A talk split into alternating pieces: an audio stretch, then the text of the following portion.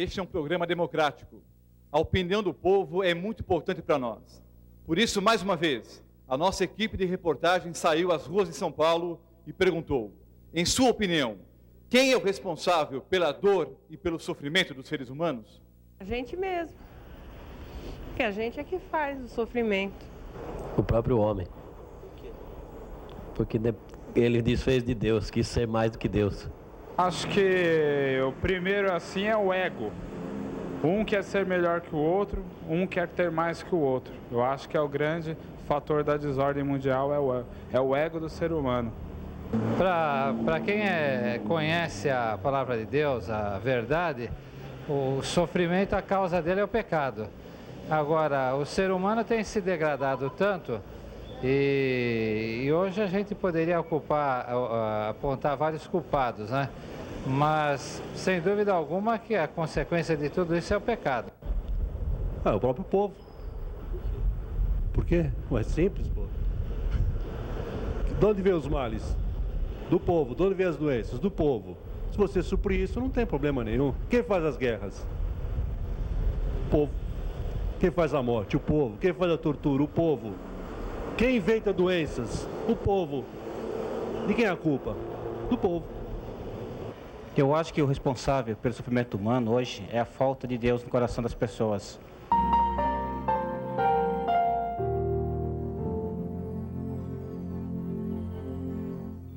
Vamos falar com Deus. Senhor, Pai nosso, voltamos à tua presença nesta noite porque temos sede e fome da tua palavra.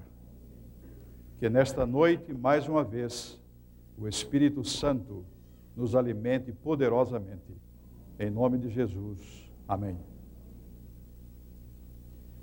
As respostas da opinião do povo surpreendem por seu alto grau de veracidade. Houve, da parte de cada entrevistado, um aspecto do problema que foi analisado. Ao longo da palestra de hoje, nós vamos considerar esta questão milenar, porque as pessoas sofrem. Na palestra, escreveu a biografia antes de nascer, nós verificamos que São Pedro claramente nos informa que foi o Espírito de Cristo que inspirou os profetas a que escrevessem sobre ele com admirável antecedência. Detalhes e pormenores de sua vida, como lugar do nascimento, a forma miraculosa como haveria de nascer da Virgem Maria, o próprio ano do seu batismo,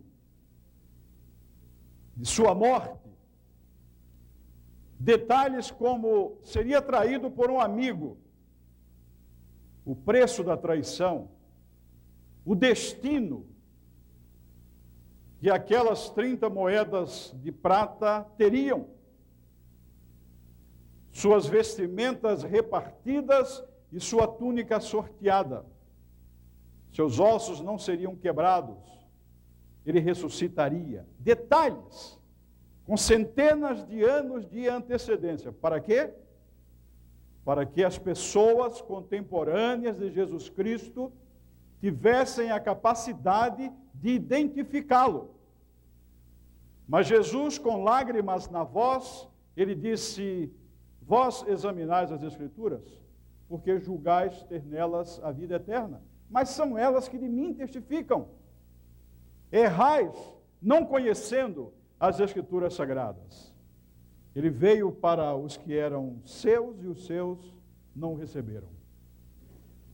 Graças a Deus, nós estamos aqui para abrir Sua palavra, ouvir Sua voz e identificá-lo não somente como Salvador do mundo, mas como Salvador da minha vida, da sua vida.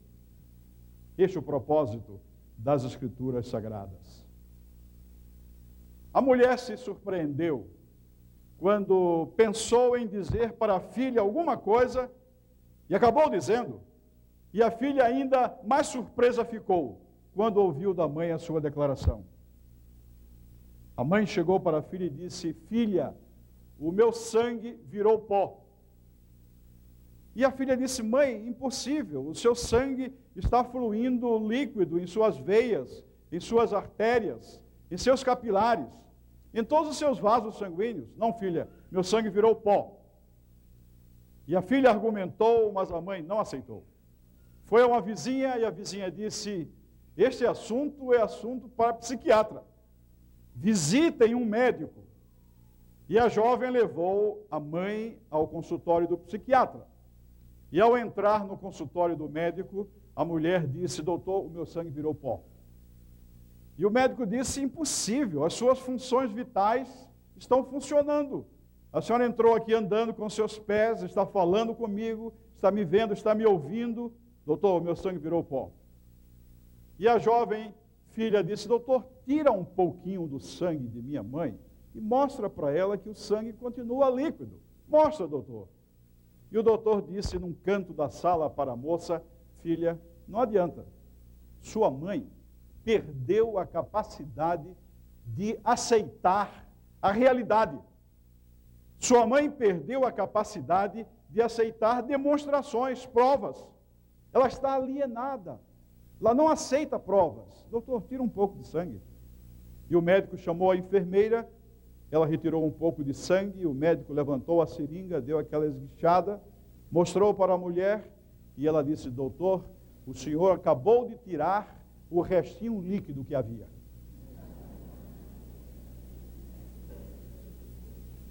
E o médico voltou-se para a filha, para a moça e disse: Eu falei, sua mãe não aceita evidências, ela está alienada. É claro, quando eu li essa história, eu também sorri, como vocês sorriram. Mas, amigas e amigos, nós andamos meio alienados de Deus. Tão preocupadas e preocupados que estamos com as coisas da vida, sobrevivência, que muitas vezes Deus nos está dando evidências claras de Sua presença em nossa vida e nós dizemos para Ele: se acabou de tirar o restinho líquido que havia. Mas hoje à noite Deus quer iluminar a nossa mente, o nosso coração, para compreendermos este tema de magna importância. E Paulo, um dia escreveu para os seus amigos, os irmãos da igreja de Éfeso, e fez uma oração que eu quero fazer por vocês e por mim.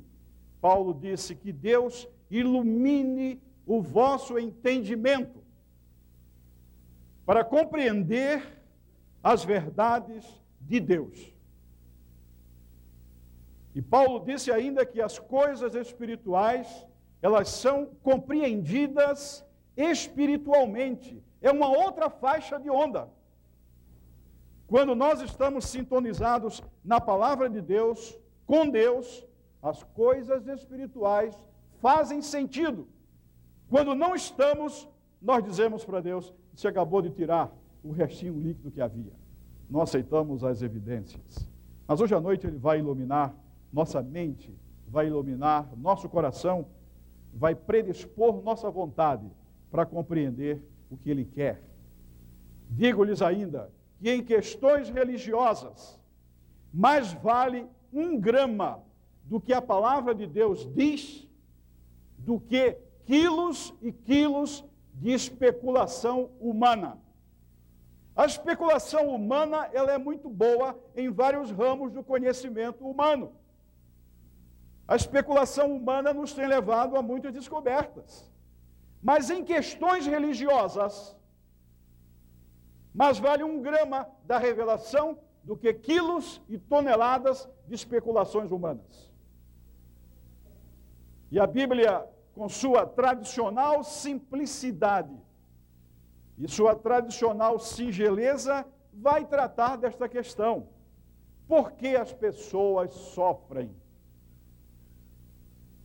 Esta é uma pergunta que todos nós fazemos em um tempo ou outro a partir de certa idade.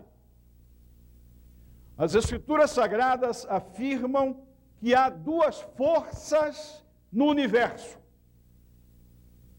uma para o bem e outra para o mal. Essa é uma declaração inspirada. Há duas forças no universo: uma força para o bem e outra força para o mal. E a Bíblia este livro de origem divina, vai demonstrar que Deus é o autor do amor e do bem.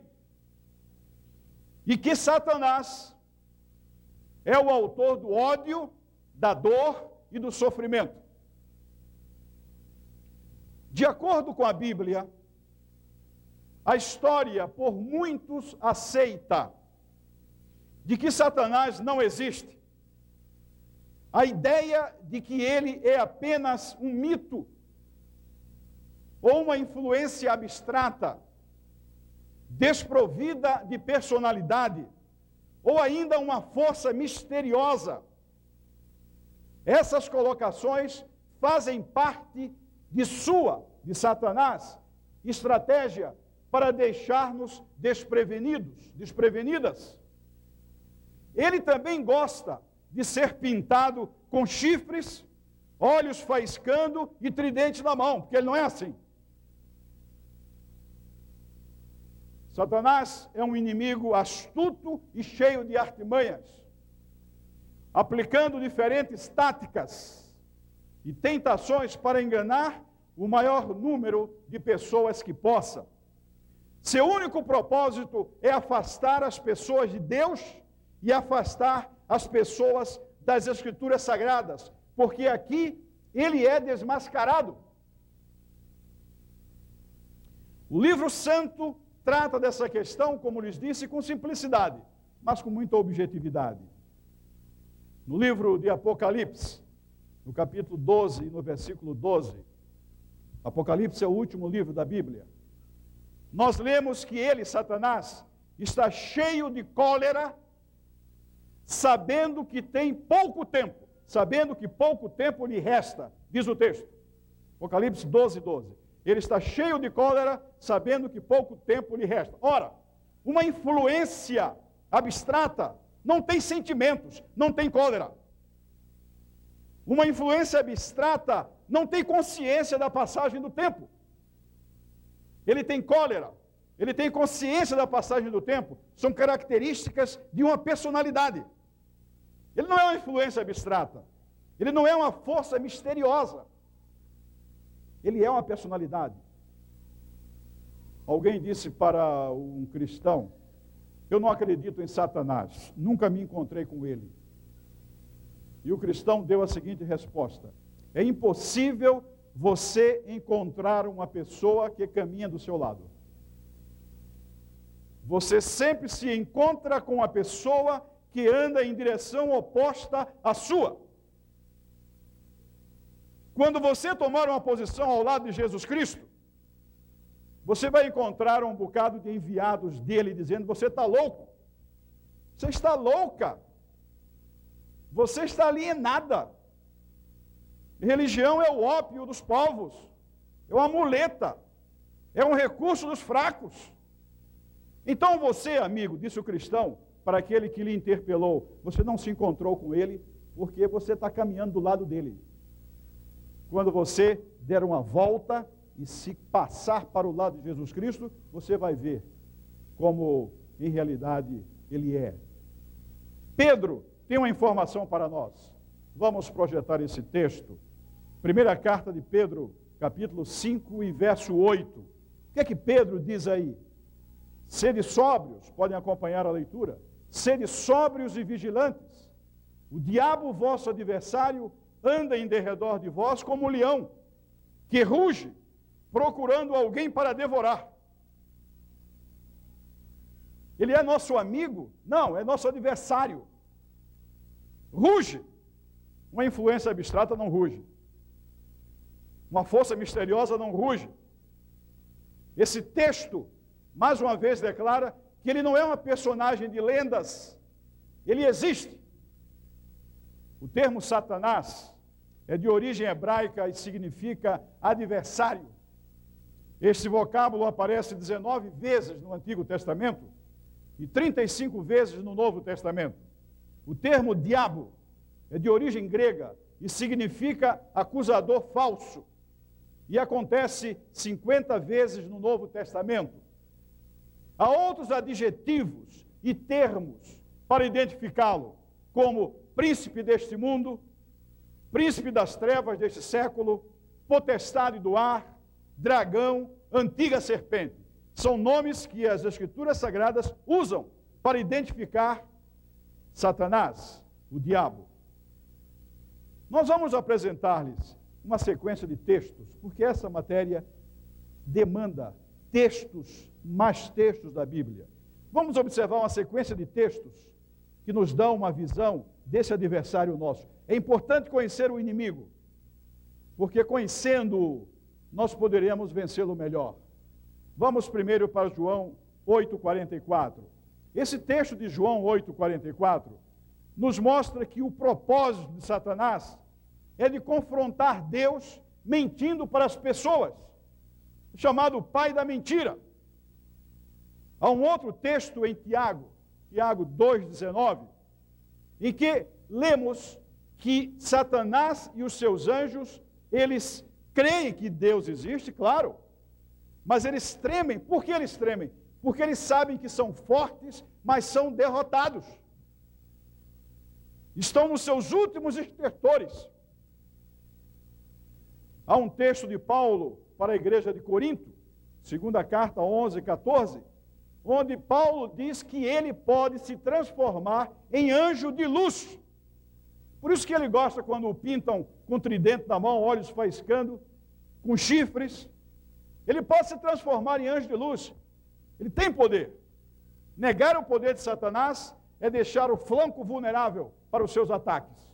E há um outro texto em Tessalonicenses, em que Paulo, advertindo a igreja de Tessalônica, ele diz que ele, Satanás, vejam bem, pode operar milagres. Milagres. Está no texto bíblico. Que ele pode operar milagres por meio de seres que ele manipula. Por outras palavras, onde estão os milagres, necessariamente não está a verdade. Milagres não são corolário, não são evidências inequívocas da verdade. Porque ele pode operar milagres através de aqueles que se aliam a ele. Há outros dois textos. Esses dois textos, eles se encontram, um deles nos evangelhos, e é um texto que causa espanto. Se ele é tudo isso, de onde ele veio? E vejam esse texto de Lucas, Cristo falando agora, próprio Cristo falando. Lucas capítulo 10 e verso 18. Mas ele, esse ele é Cristo, ele lhes disse: Eu via Satanás caindo do céu. De onde ele veio? Do céu. Pasmemos. Cristo disse que viu Satanás caindo do céu. E como se deu isso? Vamos a um texto. Mas vale um grama de quê? Podem repetir comigo? Vamos dizer todos juntos. Mais vale um grama da revelação do que quilos e mais quilos da especulação humana. Jesus o viu caindo do céu, de lá que ele veio. E como se deu isso? Vamos ao texto de Apocalipse 12, 7 a 9. Amigas e amigos, a habitação original de Satanás era no céu. Porém, ele se rebelou contra Deus abertamente. E esse texto diz que houve guerra no céu. E um terço dos anjos, 30% dos anjos, muitos anjos, aderiram à sua rebelião e foram expulsos do céu. Alguns perguntam, e com razão, por que Deus, como autor da vida, foi criar Satanás? Amigos, amigas, Deus não criou Satanás. Deus criou tudo neste universo, menos Satanás. Ele criou Lúcifer. Lúcifer quer dizer anjo de luz. Ocupava a posição hierárquica mais alta. Depois de Deus Pai, Deus Filho, Deus Espírito Santo, ele era o homem de maior hierarquia, era um querubim cobridor. Deus criou Lúcifer. Deus criou Lúcifer e Lúcifer se tornou Satanás. Como? Da Vinci, Leonardo da Vinci, tomou um grande susto quando estava pintando o último personagem do seu celebrado quadro A Última Ceia. Como vocês sabem, os pintores famosos, os escultores famosos gastavam muito tempo na preparação de suas obras. E Da Vinci precisava pintar a última figura do seu quadro, que era exatamente Judas. E ele não encontrava uma pessoa em cuja face ele pudesse ver a traição, a mentira, o egoísmo. E um dia ele encontrou deitado na sarjeta alguém que lhe inspirou para levar ao ateliê e pintar a última figura do seu quadro, a Santa Ceia, a última ceia. Estava ébrio. Ele lhe deu uns trocados e levou para o ateliê. Olhava para aquele homem, cuja face retratava a maldade, o egoísmo, pecado, degeneração. Olhava para ele e pintava o seu quadro. Observou nesse vai e vem que o ébrio estava chorando. Ele disse: O ébrio chorando? E ele perguntou: Por que choras, meu amigo? Ele disse: Faz alguns anos eu posei em seu ateliê para que de minha face o Senhor retratasse a face de Jesus Cristo. No quadro de Da Vinci, que muitos de vocês devem ter em casa, eu tenho um na minha casa. Quando olharem para aquele quadro, saibam que a figura que inspirou o artista a pintar o rosto de Cristo foi a mesma que o inspirou a pintar o rosto de Judas. Escolhas erradas transformaram um jovem de caráter e mente puros num ébrio inveterado. As escolhas. E Lúcifer também fez escolhas. Vamos ler uma série de textos, porque o homem do tempo está me mostrando aqui várias placas. Vamos a uns textos. Vamos começar lendo Ezequiel. Ver como é que ele se transformou de Lúcifer, anjo de luz, em Satanás, adversário, acusador. Os textos de Ezequiel nos mostram, Ezequiel 28, 13 a 17, como vocês sabem, ao final da palestra, sempre um resumo que eles é entregue. Esses textos aparecem, aparecem lá. Ezequiel 28, de 13 a 17, nos mostra que Lúcifer, vendo-se na posição em que estava, ele se orgulhou, ele se engrandeceu, foi uma posição de autossuficiência, de egocentrismo, e no texto seguinte de Isaías, capítulo 14, 12 a 14, nós somos informados que Lúcifer quis ser igual a Deus. Não se satisfez com a sua posição de mais alta postura hierárquica entre as criaturas e quis ser igual a Deus. E então Lúcifer, que era perfeito, começou agora usando aquilo que Deus colocou em todas as suas criaturas, homens e anjos, que de mais valioso existe que a liberdade de escolha, o livre arbítrio.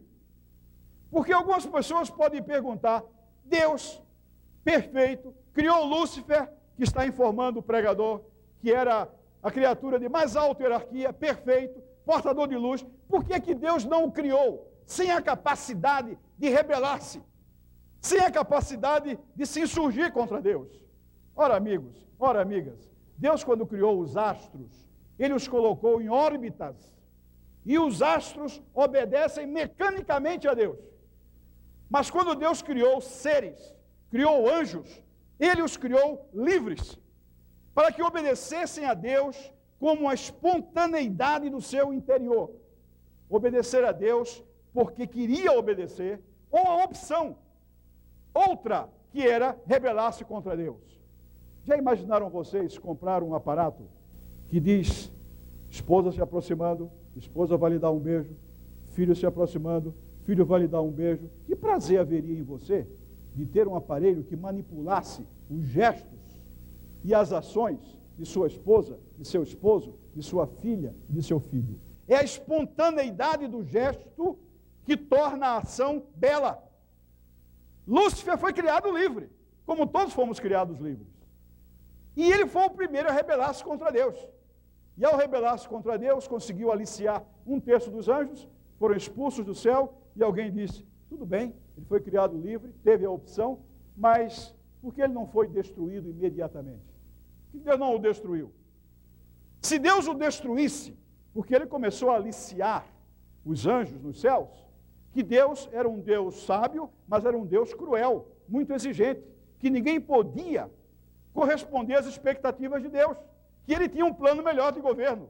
Se Deus o destruísse, na mente dos anjos, na mente do universo ficaria: será que ele não sabe de coisas que nós não sabemos? Foi destruído com um terço dos anjos, por quê?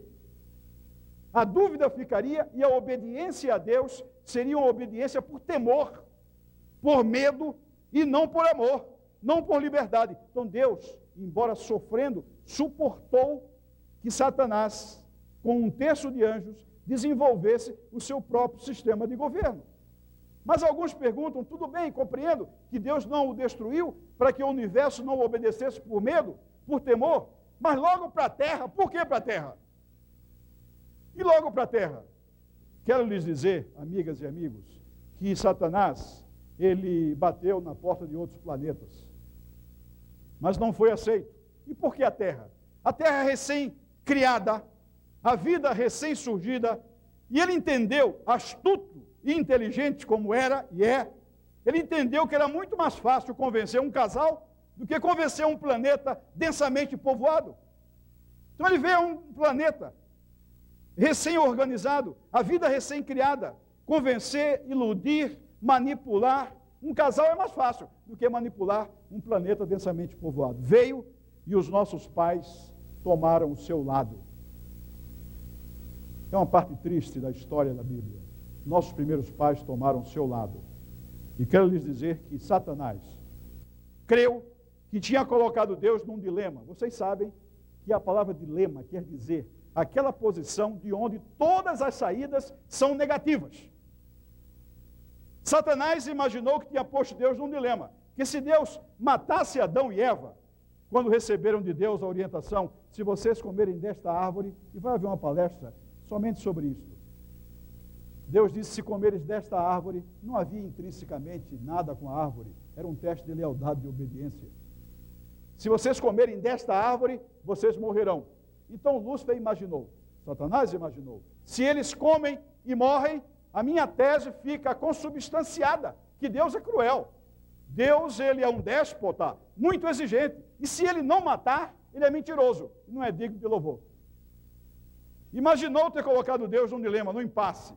Mas o amor tem recursos que só o amor conhece. Deus veio ao encontro dos pais da raça humana, Deus veio ao encontro de Adão e Eva, irmãos e irmãos, amigas e amigas, e disse: Vocês me desobedeceram. Deveriam morrer. Mas eu vou morrer no lugar de vocês. Porque o amor tem saídas que só o amor conhece. Satanás julgou ter derrotado Deus. Se vou correr o risco, como Deus, me transformar em ser humano, viver na terra, morrer, ressuscitar, pagando o preço da sua culpa, a fim de que vocês tenham uma segunda chance. A experiência humana poderia ter terminado ali no Éden.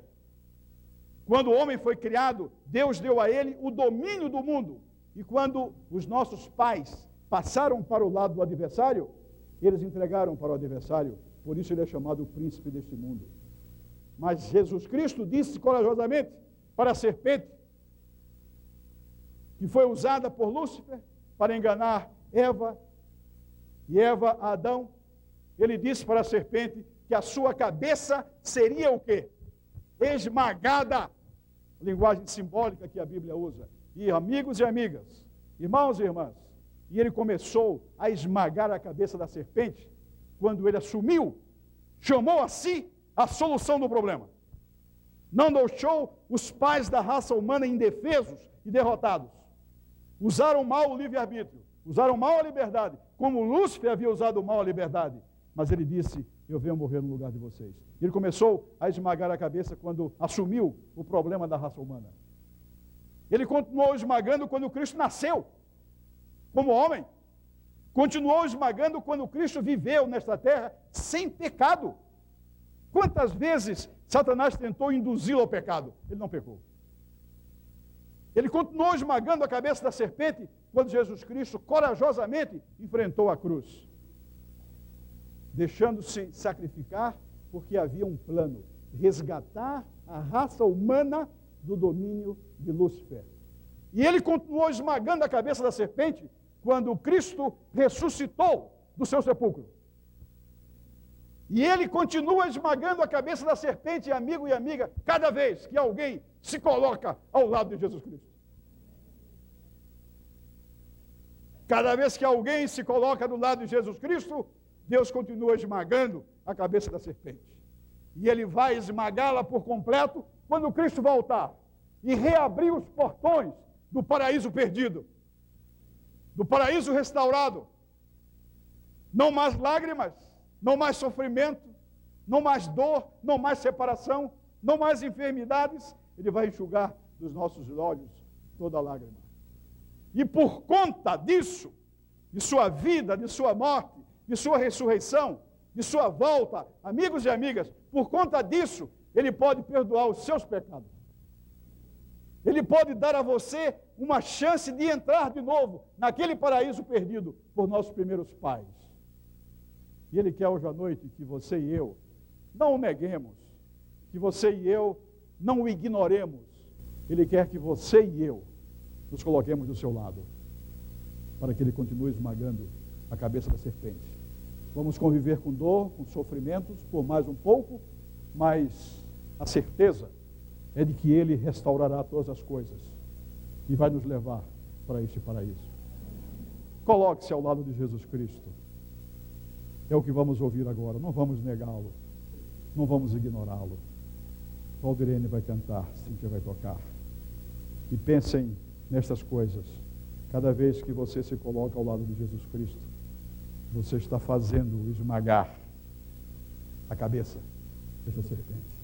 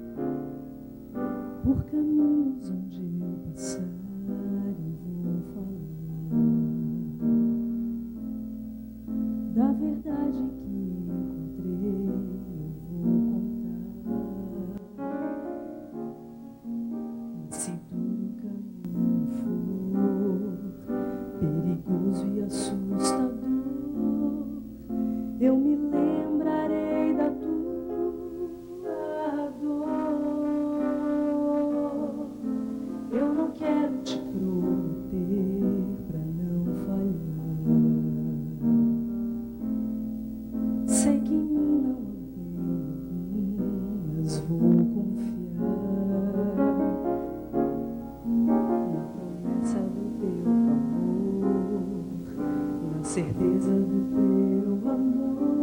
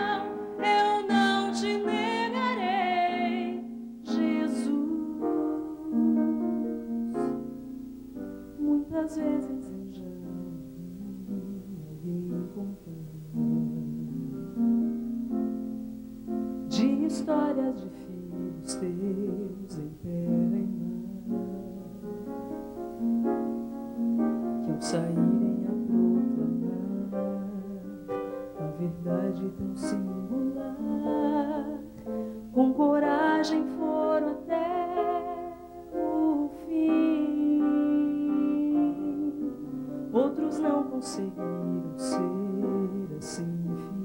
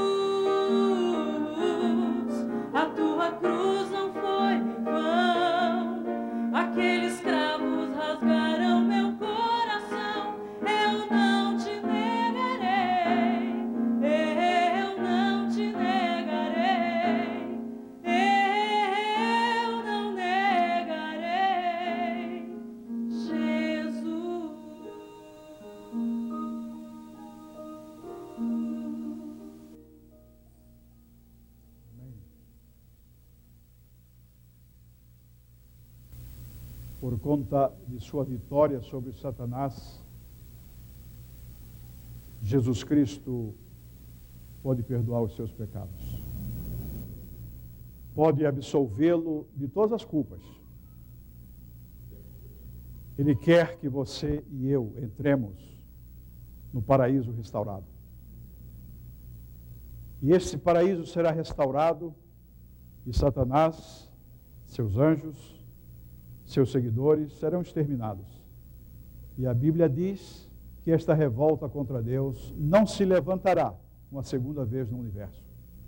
Porque o universo inteiro testemunhou que não compensa rebelar-se contra Deus, mas aceitar o seu perdão.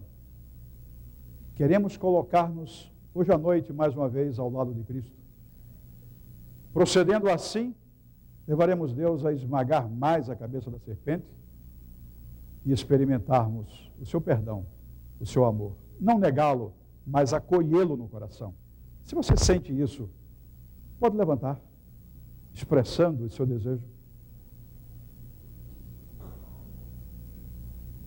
Onde você está, põe a mão no coração. Senhor Pai nosso, o problema do sofrimento, da dor, é um problema complexo, mas graças ao teu amor foi resolvido em Jesus Cristo.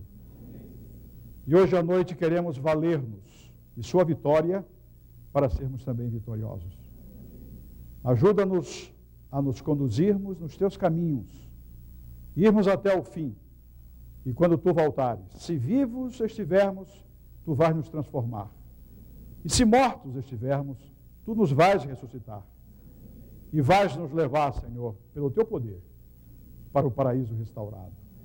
Leva-nos nesta certeza e sob a proteção dos teus anjos, em nome de Jesus. Amém.